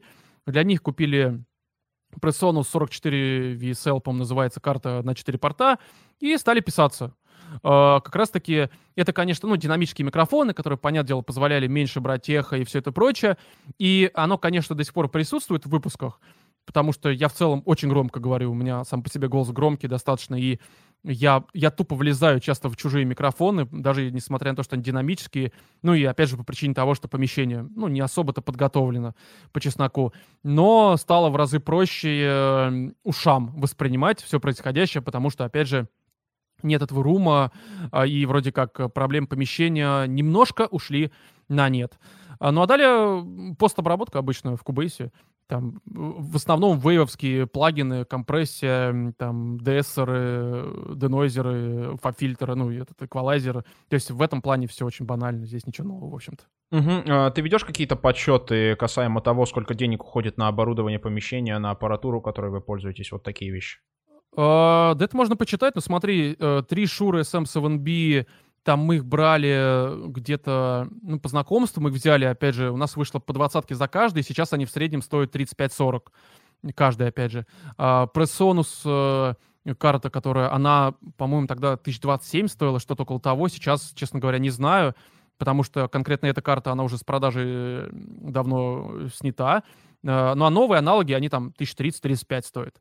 Там провода всякие Конечно, они не стоят миллионов, но в среднем там 3 тысячи за провод, потому что я все-таки считаю, что совсем брать дешевые провода за 300 рублей это не очень хорошо, потому что они будут шуметь, там звук поганить. Э, многие почему-то думают, что провода можно купить дешевые, и все будет хорошо. По факту провода могут очень сильно все поганить и портить. Вот, а, то есть у нас таких проводов сейчас 6, ну, грубо говоря, опять же, 18 тысяч. А, далее у нас сейчас вот как раз недавно мы приобрели два клаудлифтера, ну, потому что шуры, они очень тихие сами по себе, они пишут прям очень тихо, их нужно так немножко разгонять, да, добавлять им сока. И для этого мы купили клаудлифтеры э, CL2. Это две такие коробочки у нас, э, в каждой по два порта. Они вставляются в Presonus, там включается как э, на какой-нибудь конденсаторный микрофон э, фантомное питание, и вот как раз э, немножко мощности, так сказать, и громкости, и совсем э, говорить просто микрофоном дается. Это получается каждый такой мик-активатор. Ну, соответственно, CloudLifter стоит 1025-30, наверное, вот что-то типа того. То есть вот два таких тоже. А далее Cubase 1010 э, стоит. Ну и каждый плагин, опять же, мы, конечно, не брали их за full прайс, потому что full прайс, там, не знаю, какой-нибудь VLM Митр, который измеряет громкость, он отдельно стоит без скидок там 400 баксов. Но это, это дороговато немножко. То есть я обычно брал по скидкам, по всяким там купонам, и в совокупности все плагины, а их 6 штук, которые мы используем, вышли 1035-40, наверное. Ну, опять же, вышло бы раза в 4 дороже, если бы не скидки, там, купоны, всякие там черные пятницы и вот это все. Ну, в совокупности сколько это? Ну, я 1200, 1200 мне кажется, насчитал, да. Вот что-то типа того, да. Но опять же, здесь там сюда не входит ни в коем разе там ноутбук, который специально был куплен для записи, потому что старый, который у нас был до 2017 года, он как-то тупо просто не, спа- не справлялся. То есть больше записи, вот больше часа запись происходит, и он мог такой просто, а, я устал, короче, и свернуться. То есть, э, как бы странно не звучало, но, видимо, ноут был совсем плохенький. Но, опять же, это, конечно, я бы сюда не относил, потому что это... Ну, ноут — это ноут, в общем-то, на нем. Он не только для этого используется. Вот, как-то так вот.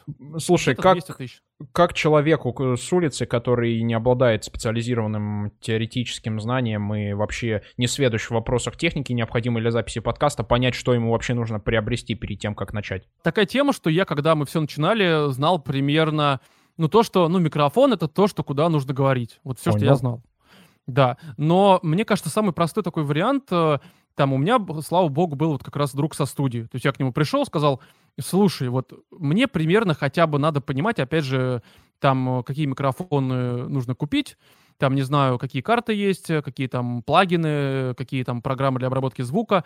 Он мне совсем простенько все это накидал, сказал, как можно там эквализацию, все это прочее делать, но это было из разряда не то, чтобы он, э, скажем так, ну, в кавычках подарил мне кнопку, делающую круто.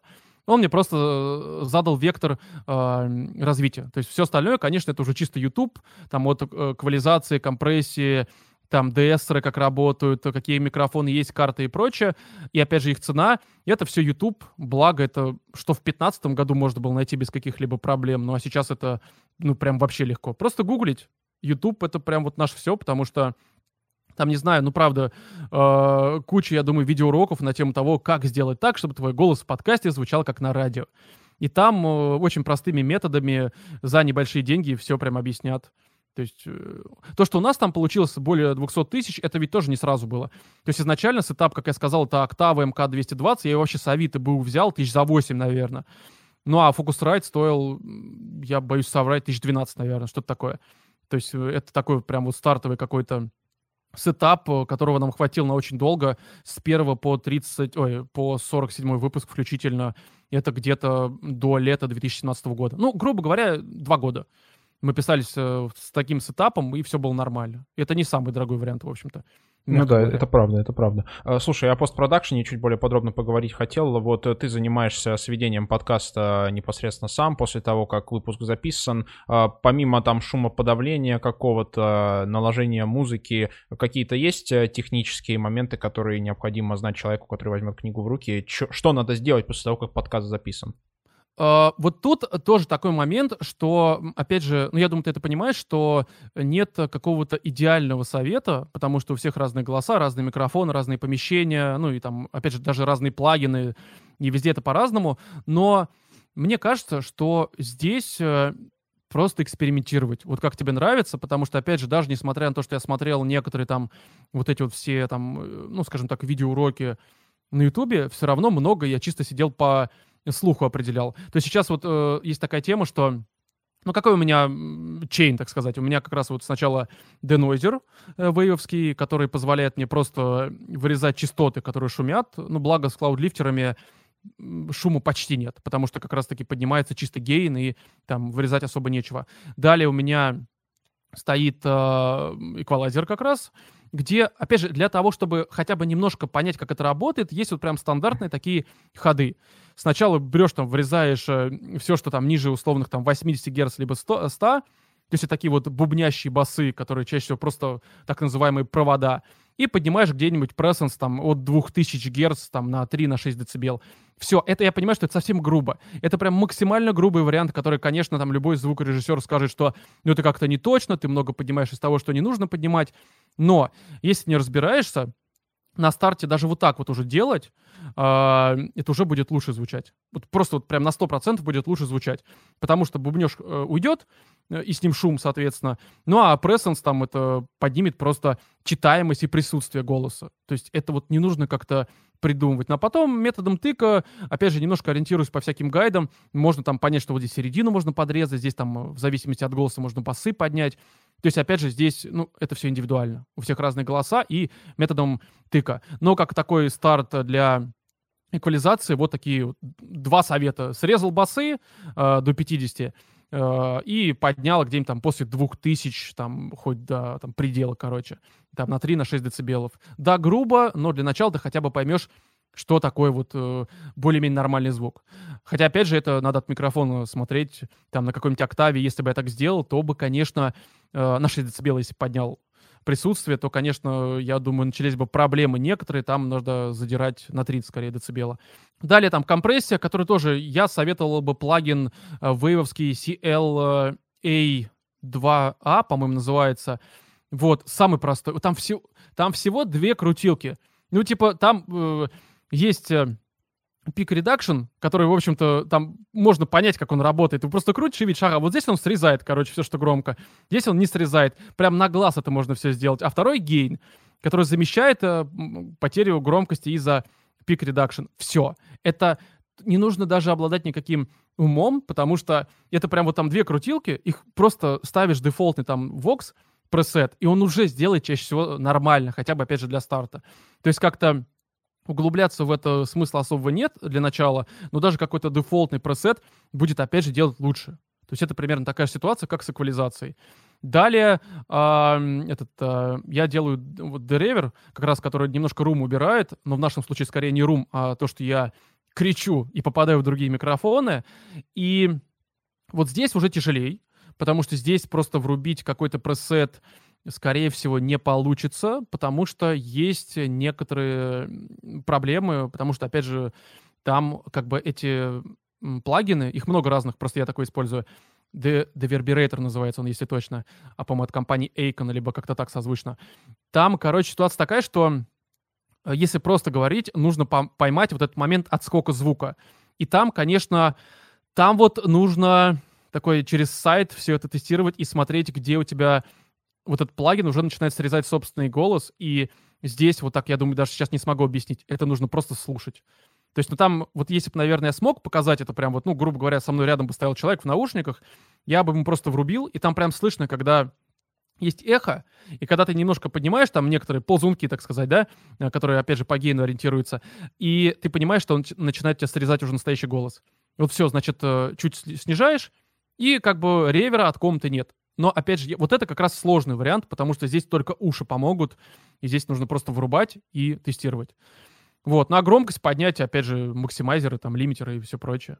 В да, супер, супер, супер. Для старта вообще прекрасно просто. А, по поводу музыки чуть а, тоже хотел ей некоторое время уделить. А, вот есть ощущение, что подкасты, в которых делается музыка на заднем фоне, она делается не столько для того, чтобы а, добавить динамики самому подкасту, сколько для скрытия, возможно, каких-то а, звуковых недочетов. Это правда?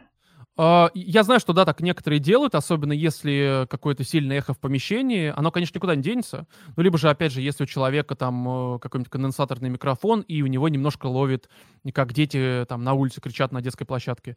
Но в нашем случае, потому что, опять же, шуры помогают, э, все записывать более-менее без шумов, и там даже когда на улице кто-то может прокричать, э, хотя мы, конечно, во время записи все закрываем, или там соседи начнут бить, биться головой об, не знаю, там стену, все это микрофон не ловит, но в нашем случае я музыку использую просто для как раз настроения, и не более. То есть тут нет какой-то задачи скрыть что-то там на фоне, потому что на фоне на самом деле нет ничего.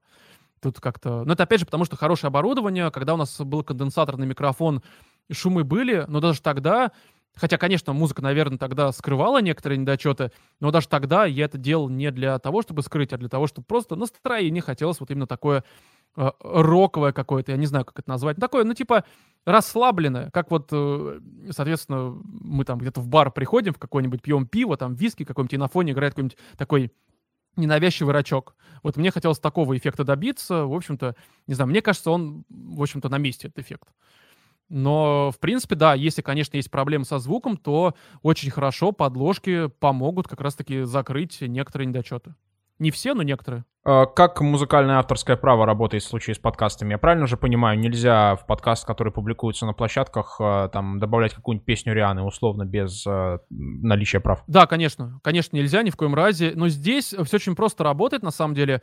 Я беру, как бы это странно не звучало, с ютубовской библиотеки. Там есть отдельный раздел, который... Там есть, где, типа, вы можете использовать на ютубе, но с указанием авторства и всего этого прочего. Это уже как бы опасная история, потому что за пределами, соответственно, скажем так, Ютуба, есть вероятность того, что тебя могут заблокировать, потому что как бы одно дело YouTube, который начинает монетизировать там твои видео, да, либо там смотрит, есть ссылка, нет ссылки, там алгоритмы все это проверяют, да, вот. А другое дело, когда ты постишься где-нибудь там на SoundCloud, либо там Podster, либо там Anchor, и у тебя внезапно там музыка, которую, в общем-то, ты не можешь использовать по ряду требований, которым ты не соответствуешь. Поэтому я на Ютубе просто выбрал, там есть раздел, который не требуется указания вообще ничего. То есть это просто музыка, ты можешь себе делать все, что угодно.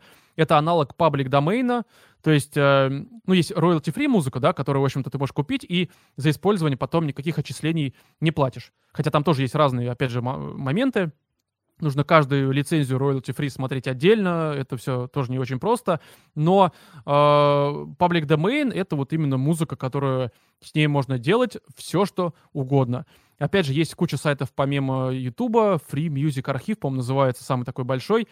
Там, там миллионы треков, там просто какое-то, не знаю, сумасшедшее количество музыки, но надо понимать, что для того, чтобы там найти что-то действительно нормальное, хотя бы просто, я не говорю про хорошее, просто нормальное для фона, это нужно, короче, там, не знаю, на тысячу треков, ну, ну, три будут хорошими. То есть это надо прям сидеть вот очень долго. И опять же, там на каждый трек есть пометка лицензии, и там, конечно, может написано быть э, Creative Commons, ты заходишь, а там требования указания авторства, ссылка, нельзя там монетизировать. То есть, условно, если в подкасте есть реклама, то уже как бы это нарушение, немножко лицензии.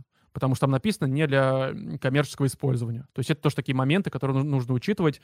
Но самый простой вариант, если есть э, деньги, э, то, конечно, зайти на какой-нибудь там Music Premium Beat, по Ну, короче, много разных э, сайтов, как раз-таки royalty free, где ты официально покупаешь лицензию на треки, которые записаны там и в хорошем качестве, и они прям реально хорошие. То есть там легко можно подобрать там на, стиль, э, там, не знаю, скорость, настроение, очень много разных вариантов. Но там средняя цена от 20 до 100 баксов за каждый трек. Но опять же, там прям, там они хорошие, короче, там прям реально все отлично там будет с лицензией. Плюс есть сайты, которые работают по подписке. Я честно могу сказать, что с ними не работал, и тут это так вот чисто в теорию я сейчас скажу.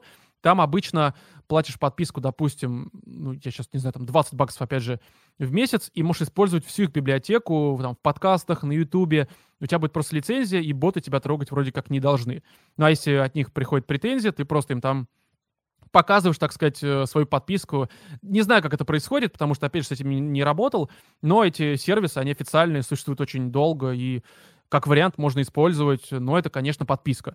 То есть, как бы, я так понимаю, что когда подписка заканчивается, то, соответственно, и могут возникнуть проблемы. То есть тут два варианта. Либо паблик domain треки с YouTube, где не требуется указание авторства, либо же сайты а-ля Free э, Music Archive, где, опять же, public domain можно найти, хотя там, по-моему, нельзя именно, скажем так, по поиску ставить public domain, нужно смотреть треки и на каждом треке искать как раз-таки указания лицензии public domain. Либо вот третий вариант покупать, мне кажется, это самый нормальный. И опять же, далеко не все подкасты используют музыку на фоне, чаще всего им нужна просто какая-нибудь там, не знаю, интро и аутро, да, и там может быть сбивка какая-то. То есть в целом купить себе 2-3 трека, там по, те же, по тем же там 20, 30, даже 50 баксам, мне кажется, это нормально. Единовременно заплатить и потом пользоваться и как бы понимать, что у тебя все хорошо. А там оплата это ну, а бес, бессрочно происходит или ты на месяц просто песню покупаешь? Не, если ты покупаешь именно вот единовременный платеж, то все, это как бы все твое. А, то есть понял. ты не покупаешь права, то есть ты не, как бы не становишься владельцем композиции, но ты получаешь право на использование, опять же, в подкастах, там в, на Ютубе где-то. Надо понимать, что там тоже есть пометка, что если ты какой-то, там, не знаю, ты покупаешь для рекламы на ТВ, там тоже есть такие варианты, там уже стоимость больше. Выше, в смысле, там может быть 200 баксов за тот же трек. А для подкастов, для Ютуба там прям пометка 50 баксов и все, как бы. Удачи, что называется. Сайтов очень много, опять же, royalty free, просто royalty free, royalty free music, э, там, for подкаст. Все. Вот их куча, они все хорошие. И там музыка просто она в огромном количестве, можно все что угодно найти себе прям на вкус вот э, любое, короче. Супер. Супер, очень круто. А, к началу самому нашего разговора с тобой вернуться хотел. Хожу часто на досуге, ну, поскольку сам подкастом занимаюсь, ломаю голову на тему каких-либо трансмедийных расширений для этого формата. Ну, то есть придумать что-то вне подкаста, что будет его дополнять и формировать какую-то более цельную и красивую картину проекта. А, в общем, ты упоминал, что в рамках а, животных в студии вы делаете сходки с слушателями, с вашими. Расскажи, пожалуйста, mm-hmm. как это происходит, что вы там делаете? Ой, это на самом деле самый простой вариант. Э, чаще всего мы просто забиваемся где-то в какой-то бар заранее, естественно, все это обговариваем, там в подкасте как-то рекламируем, говорим, такой-то бар, едем туда-то. А многие бары, если подкаст не маленький, могут предоставить э, прям площадь без проблем. То есть мы, допустим, ездили в этом году до ковида в Петербург, эм, по-моему, 3 января либо 4, могу ошибаться, мы там сняли целиком бар, просто позвонив им, сказав, что типа так и так, мы животные в студии. Там оказалось, что нас знают, они сказали, да, вообще не проблема. То есть целиком резерв сделали э, всего помещения. Оно, благо, такое, там, по-моему, человек на 80-90 было. Ну и в совокупности мы его целиком забили нашими слушателями из Питера. Все, мы пришли. Единственное, конечно, мы никак не договариваемся на процент какой-то нам от продажи, потому что, ну, во-первых, я, честно говоря, не такой бизнесовый человек, я такие вещи ну, не особо умею как-то решать. Вот. А во-вторых, у нас задача на сходках — это скорее такое э, мотивация. То есть, опять же, общаешься с людьми, э, там как-то... Ты, когда общаешься с людьми, у тебя просто, правда, вот э, какая-то энергия. То есть, одно дело, тебе приходит там с Патреона какие-то деньги, да, либо там от рекламодателя какие-то деньги, и это все хорошо. Там на пиво, условно. Хотя я мало пью, но неважно, там на что-то, короче. Вот. А другое дело, когда ты встречаешься с людьми, как я говорил в самом начале, и ты с ними просто сидишь в баре, общаешься, и после этого ты выходишь прям заряженный. Ты прям реально такой, все, короче, мы подкаст теперь еженедельно пишем, потому что, а почему бы, собственно, и нет. То есть это прям вот такое вот мотивирующее что-то, и сходки мы делаем в первую очередь, конечно, для нас, а, потому что это заряжает очень и очень надолго. Прям реально, то есть месяца два-три это прям вот как, не знаю, там доза наркотика. Там наркотики это плохо, если что. И прям как-то второе дыхание открывается, хотя в нашем случае уже там 154 какой-нибудь. Балдеж. Слушай, а что-то помимо сходок вот такое, что э, вне ваших выпусков происходит, но при этом непосредственно касается проекта, делали еще что-то? Uh, у нас были разные вещи, но они тоже были рекламные скорее, то есть uh, в семнадцатом либо в семнадцатом, скорее всего, году мы там, допустим, участвовали э, Tekken, выходила игра Tekken 7, ну, знаешь наверняка. Конечно, вот. поигрываю. Да, Tekken 7, и мы как раз сделали такой чемпионат, то есть мы вместе с отвратительными мужиками в одной команде против DTF, был стрим, который Soft Club э, организовывал, и там это, короче, куча зрителей, чемпионат, где подкастеры, журналисты с DTF, э, там авторы с отвратительных мужиков. Ну, мы, соответственно, такие мероприятия, да, как-то проводили. Разные мероприятия формата стримфест, где, ну, стримфест, как игра, э, Игромир, только стримфест для стримеров. Мы там э, на стриме играли в настолки, опять же.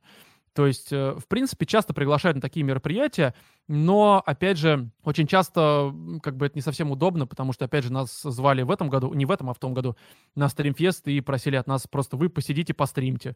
Но это вариант, ну, как-то, ну, мы вообще-то не стример, мы подкастеры, и это немножко не совсем наша как-то история. Да, в общем-то, наверное, из такого вот прям... Опять же, это слишком все сопряжено с подкастом, я понимаю, что вопрос немножко про другое, скорее всего, но здесь, мне кажется, в нашем случае, наверное, стримы у нас, потому что, правда, стримы, как я говорил до этого, они раньше были очень хороши. Мы, конечно, не собирали там каких-то миллионов просмотров, но мы этим и не серьезно занимались. То есть из разряда, там, не знаю, 3-4 раза в неделю мы стримили по полтора, по два часа, но нам это приносило в среднем там 50-60 тысяч. Просто вот особо не напрягаясь, просто сидишь с людьми общаешься, стримишь. Но это не считая, опять же, животные часы, потому что у нас вот эти вот животные часы, где мы, опять же, как я в самом начале говорил, смотрим всякие старые передачи из нашего детства, они приносят в разы больше. У нас рекорд, по-моему, там 40 тысяч за 3 часа просто вот э, прилетал. Mm-hmm. Но это, опять же, как благодарность от людей, которые не хотят пользоваться Патреоном, там, э, им просто это неудобно, к примеру. Непонятно почему, но окей, это их право. Понял, отлично. А, последняя тема, которую хотел с тобой обсудить, по поводу монетизации. А, из нашего с тобой разговора я понял, что, ну, с Патреоном ты работаешь, а, про него мы в целом в других интервью много с людьми поговорили. Может быть, э, пару слов о нем скажем, но чуть попозже. Я, в принципе, хотел задать вопрос, какими способами э, в 2020 году можно монетизировать подкаст? Рекламная интеграция, Patreon, донаты, опять же, на стримах, либо каких-нибудь там Яндекс кошельках, но это такое, это не обязательно. То есть у человека, конечно, должна быть, если мы говорим про монетизацию именно слушателей напрямую, да, чтобы они заносили деньги, то здесь должна быть какая-то мотивация. Просто сказать, что типа, ну, скиньтесь там на что-то. Это работает, конечно, но не в полную силу, и это мало чего предоставит. И пользы от этого будет немного. То есть мы, допустим, что мы делаем для Патреона — Уж извини, я с него начну, потому что... Без проблем. Мне проще с него начать. Да. Э, мы для Патреона, честно говоря, мы его стали развивать э, по-хорошему только в начале 2019 года. То есть до, до этого, конечно, у нас были там ранний доступ, отсутствие цензуры, но это, это не то, ради чего люди будут подписываться. К сожалению, у нас э, люди считают, что Patreon — это не то чтобы поддержка, автора. Хотя в первую очередь это, конечно, поддержка и возможность э, автору как-то предоставить возможность, ну, творить условно, да. Потому что если ты как-то, ну, как я до этого сказал, я там много трачу времени на это. Если бы мне подкаст не приносил деньги, я бы, наверное, как-то, ну, я бы, скорее всего, им либо не занимался бы, либо занимался в разы меньше то есть меньше в него вкладывал. И э, многие люди, к сожалению, этого не понимают. Э, опять же, их можно понять, потому что у нас, ну, я не хочу говорить, что у нас такой менталитет, потому что я не знаю, что такое наш менталитет, если уж так вот э, конкретно как-то вдаваться в этот термин, но как показывает практика, у нас люди по разным причинам, как очевидным, так и не очень, э, поддерживать на Патреоне не особо горят желанием. Но как только ты им начинаешь предлагать что-то э, в качестве благодарности, что-то более серьезное, чем ранний доступ и отсутствие цензуры, то они, ну, как-то охотнее начинают поддерживать. Опять же, причины понятны. Вот, и здесь э, мы стали как раз, по-моему, марта 20 ой, 19 года делать спешалы. То есть это раз в месяц. Мы записываем выпуски полтора-два часа в среднем, которые, в общем-то, ничем э, по качеству не отличаются от основных номерных выпусков.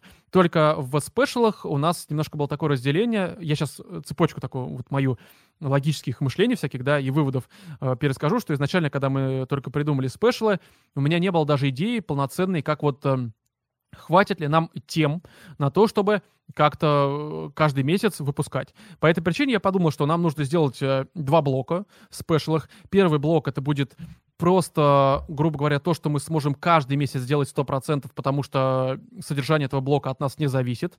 А, к сожалению, я сейчас понимаю, что есть такая вещь, как ковид, которая мою идею, в общем-то, подрубила, но оказалось это во благо. Но все-таки э, я подумал, что первый блок должен быть у нас посвящен чему-то типа дайджесту по, кино, по кинематографу, то есть по релизам на следующий месяц. Ну, условно, мы записываем в апреле и вначале обсуждаем, какие будут э, кинопремьеры в мае. Вот. А, я понимаю, что, наверное, это звучит банально, но это спешл, это не основной выпуск. Его слушает там 250-300 человек условно, не более. И у нас все-таки задача, э, наверное, как-то не то, что, не то, что даже сами фильмы обсудить, а просто крутиться вокруг поинтов, связанных э, с конкретными фильмами, но при всем при этом, опять же, шутить и вести себя, в общем-то, так, как мы обычно себя ведем. То есть не самоцели, нет самоцели обсудить фильмы, есть самоцель просто вокруг них прыгать и обсуждать вещи там из э, категории лайфстайл какой-нибудь. Это работало всегда, потому что, опять же, до ковида, в общем-то, кинопремьеры были каждый месяц. А вторая часть э, этого спешала, мы уже выбирали какую-то тему. И здесь уже как бы ситуация очень простая, потому что я сделал такую штуку, что у нас 2-3 месяца мы обсуждаем э, что-то из разряда, там, не знаю, наши, там, то, как мы учили в школе, там, э, как мы поступали в институт э, и какие у нас были сопряженные с этим проблемы, трудности, что было забавного во время учебы, а, какие-то личные истории. Самые странные истории, там, то, как мы встречали Новый год, а, не знаю, там, наши самые странные отношения. То есть это какие-то прям совсем личные вещи, которые мы, может быть, даже частично как-то вносим в основные номерные выпуски, но спешл прям совсем ламповая штука, и там даже оформление музыкальное, оно совершенно другое. То есть там оно, знаешь, вот грубо говоря, сейчас опишу такую тему, я понимаю, что, может быть, это из разряда у человека поехала кукушка, но в моем понимании, как я сказал ранее, у тебя основные выпуски, у меня точнее, это вот какой, какой-нибудь такой бар часов в 9, где музыка на фоне, там рок какой-нибудь, ну что-нибудь такое. А вот то, что в спешалах, это, знаешь, такое ощущение, когда ты в баре после 12, после часа ночи, когда он уже перед закрытием, там музыка обычно уже приглушена, людей почти нет, и вы сидите просто за столом, уже такие подпитые, и что такое обсуждаете просто. То есть, ну, может быть, ну, наверняка тебе знакомо такое ощущение. Да-да, конечно. Когда уже нет движухи вот этой вот в баре. И вот спешл — это именно такое. То есть там музыка, такой джазец, очень медленный. То есть я там подобрал примерно 30 треков, которые... Не, вру. Штук 15-20 треков, которые как раз вот такие прям лайтовые. Ну, представь себе типичный американский какой-нибудь там придорожный бар после 12. Да какой американский? Наш там в Москве их таких тоже куча, там в Петербурге то же самое. И вот такой эффект, э, он э, в моем понимании, мы после 12 там, ночи, чуть подпиты, мы о чем говорим? О чем-то личном. Потому что мы подпиты, у нас такое вот располагающее какое-то настроение, и вокруг нас тоже все нас располагает к тому, чтобы личное выдавать. И спешалы — это именно такое прям личное. Вот, это мы делаем два, там, э, три месяца подряд. То есть записываем что-то такое, вот сами темы подбираем. Потом мы делаем какой-то спешл там на четвертый, опять же, месяц, иногда на третий, иногда на пятый. Собираем просто вопросы от наших патронов и отвечаем. Чаще всего это выпуски, опять же, на 2 часа, и там, э, если среди вопросов встречается что-то прям такое, что требует какого-то прям глубокого разбора, то э, мы это выделяем в какой-то отдельный уже спешл, опять же, там на полтора-два часа вместе с первой рубрикой про кинематограф. Вот, а какие-то вопросы, которые подразумевают ответ там 5-10 минут, то мы оставляем в таком спешле, и опять же в таком вот э, ориентированном на э, такой полуночный бар формате все это обсуждаем. Под хорошую музыку, под какой-то такой вот, опять же, э, расслабляющее и доброе какое-то. Не знаю, как это правильно описать. Вот, а, конечно, после ковида у нас первая рубрика отвалилась, ну, потому что, ну, потому что, очевидно, нет премьер, но, как оказалось, это никак не мешает, у нас э, после этого какое-то, опять же, там уже двухсотое дыхание открылось, и у нас даже без первой рубрики э, выпуски получается на полтора-на два часа, хотя вроде как тема только одна. И вот важное отличие от основных выпусков заключается как раз в том, что мы здесь только одну тему обсуждаем, без сбивок, а просто вот сели, ну, опять же, с хорошим монтажом, то есть как бы в плане э, качества работы над э, подкастом, над спешлом мало отличий от основных выпусков. То есть также есть поинты, также есть прописанный сценарий, тему мы здесь тоже заранее как-то оговариваем, но чаще всего это я предлагаю тему, просто мы неделю готовимся, каждый там какие-то свои там истории вспоминает, опять же, на заданную тему и записываем. И это помогло на Патреоне нам хорошо выстрелить. То есть у нас Patreon приносит, я точную цифру называть не буду, но больше 100. Это каждый месяц происходит, и это прям хорошо. И вот до того, как мы делали на Патреоне именно что э, без, соответственно, спешалов, у нас примерно, ну, где-то в два с половиной раза меньше денег приходило на Патреоне. То есть Patreon э, как раз-таки вот с таким вот предложением, которое в нашем случае мало отличается от основных выпусков, э, нам позволило очень хорошо развиваться. Это способ монетизации с, с помощью слушателей прямой. С рекламодателями, в общем-то, тоже все просто, но здесь, конечно, формат такой, что в нашем случае наш же формат, он нам немножко так э, подгаживает, к сожалению. А, в том плане, что ну, во-первых, когда у тебя какой-то пусть и нишевый подкаст э, с небольшим количеством прослушиванием, э, прослушиваний, но он такой, он понятный. То есть, если человек говорит про бизнес или SMM, то, понятное дело, ему найти рекламодателей куда проще. Либо это какой-нибудь подкаст, посвященный хедхантерству какому-нибудь. Опять же, найти проще. Там, не знаю, идешь в какой-нибудь, какому-нибудь сайту, там, либо агентству. Ну, то есть, я думаю, здесь тоже все очевидно. В нашем случае, так как у нас, конечно, тематика разбита, и в целом наш подкаст можно э, назвать юмористически развлекательным э, про лайфстайл, так или иначе, и поп-культуру, э, то у нас э, очень многие рекламодатели могут просто не понимать, а кто наша аудитория. Хотя, конечно, есть медиакит, все это есть. Но ведь они могут у вас просто спросить, разве нет?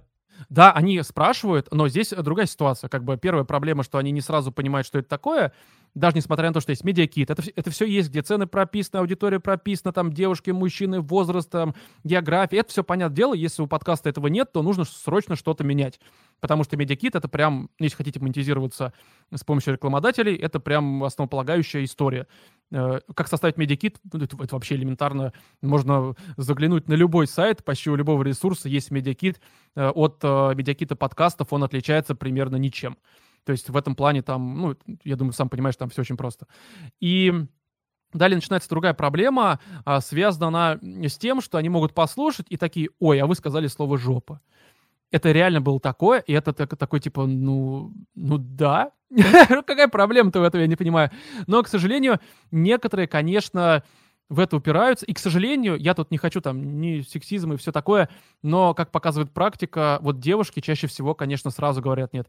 Я примерно понимаю, с чем это связано, но это просто факт. То есть я очень со многими рекламодателями общаюсь, и если это девушка, то возникают проблемы и недопонимание. Хотя я очень культурно с ними, естественно, общаюсь, то есть как бы я вообще человек, ну, достаточно, ну, со мной сейчас, понятно, я мирный, я как бы ни с кем стараюсь не конфликтовать, но, как показывает практика, вот почему-то, ну, они слушают такое, наверное, это связано с тем, что у нас в целом аудитория подкаста — это 90% мужчины. Я думаю, это не зря. То есть девушкам это не нравится. Ну окей, вопросов нет. А если же все-таки им понравилось, то, конечно, там уже дальше разговор про деньги и прочее, прочее. Бывают еще более такие сложные ситуации, когда мы, допустим, общались с одной компанией, не буду называть ее, ну, потому что это просто неэтично, так сказать, да, а у них э, была девушка, такая, я бы назвал ее женщиной, лет 50, наверное, вот, она прям такая у нее должность, э, менеджер по работе с блогерами, что-то подобное. И когда мы с ней общались, я там скинул медиаки, там все расписал, потому что, как казалось, она про подкасты слышала примерно ничего. И э, все ее расписал. Она зашла на наш хостинг Poster FM, а там можно подписаться на хостинге. Она увидела что-то там 550 подписчиков и такая, вы знаете, у нас требование, чтобы у, под, у наших, э, скажем так, авторов, которым мы платим деньги за рекламу, чтобы у них было минимум 2000 подписчиков. Я говорю, Друзья, точнее, э, э, женщина, дорогая моя, тут проблема-то в том, то, что ты зашла на хостинг, где люди не слушают. Люди слушают там в Google подкастах, там в Apple подкастах, там, ну, то есть вариантов много, CastBox, там куча приложений. Они в них подписываются. Они не подписываются на хостинге.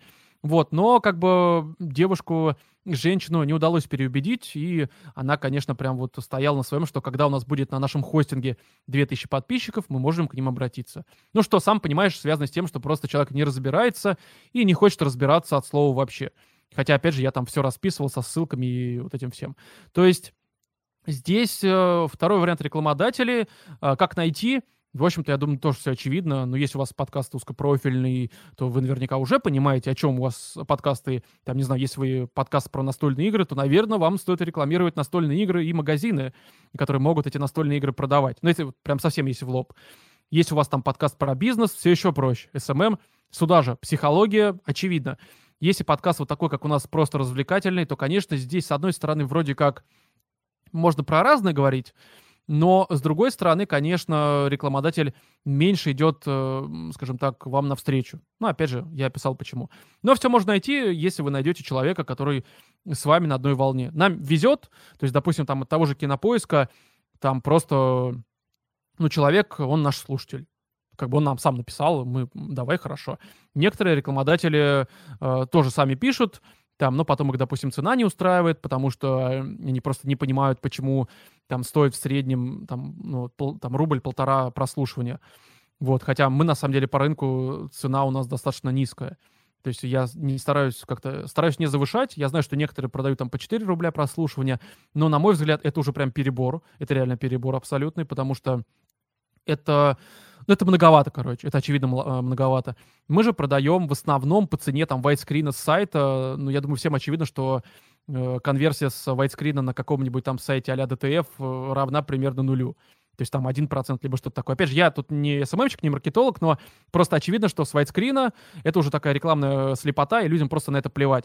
А в подкасте, когда ты своим голосом говоришь, все-таки ценность твоих слов, она куда выше, но мы стараемся все равно как-то занижать, ну, потому что тяжело найти. Но, слава богу, находим, и в этом плане все хорошо. Вроде как. Пока, а, пока по крайней мере. Слушай, а общий уровень понимания у рекламодателей э, специфики формата и вообще контента, выпускаемого в таком жанре, он сейчас э, на каком уровне находится? А, я не скажу, что он прямо сейчас какой-то прошаренный, потому что рекламодатели все-таки они еще примеряются. А, но, допустим, он в, разы выше, чем был там года три назад. То есть года три назад ты приходишь с подкастом, ты такие, чего, куда, зачем? То есть там куча вопросов, ты им отвечаешь, э, люди просто на тебя смотрят как на какого-то умалишенного. Типа, а зачем в интернете кому-то что-то слушать, когда есть YouTube? Но сейчас в этом плане все как-то более-менее устаканилось, опять же, потому что Медуза там запустила вроде всякие там лекции, там э, всякие там мероприятия, посвященные просвещению в контексте подкастов происходят. Но сейчас, я говорю, сейчас просто сами стали уже хотя бы писать. То есть, да, конечно, ты на холодную кому-то тоже пишешь, но у нас э, почти вся реклама, которая есть, это все-таки уже люди нам сами пишут. Ага, и два последних микро вопроса. Что больше денег приносит рекламодатель или Patreon? Поровну. Поровну. И э, последний, э, вот если брать подкаст, не говорим конкретно о вас, чтобы не называть конкретных сумм, если брать подкаст, который делается так серьезно, как твой, э, который готовится, выходит раз в две недели, э, какие суммы денег этот подкаст может приносить?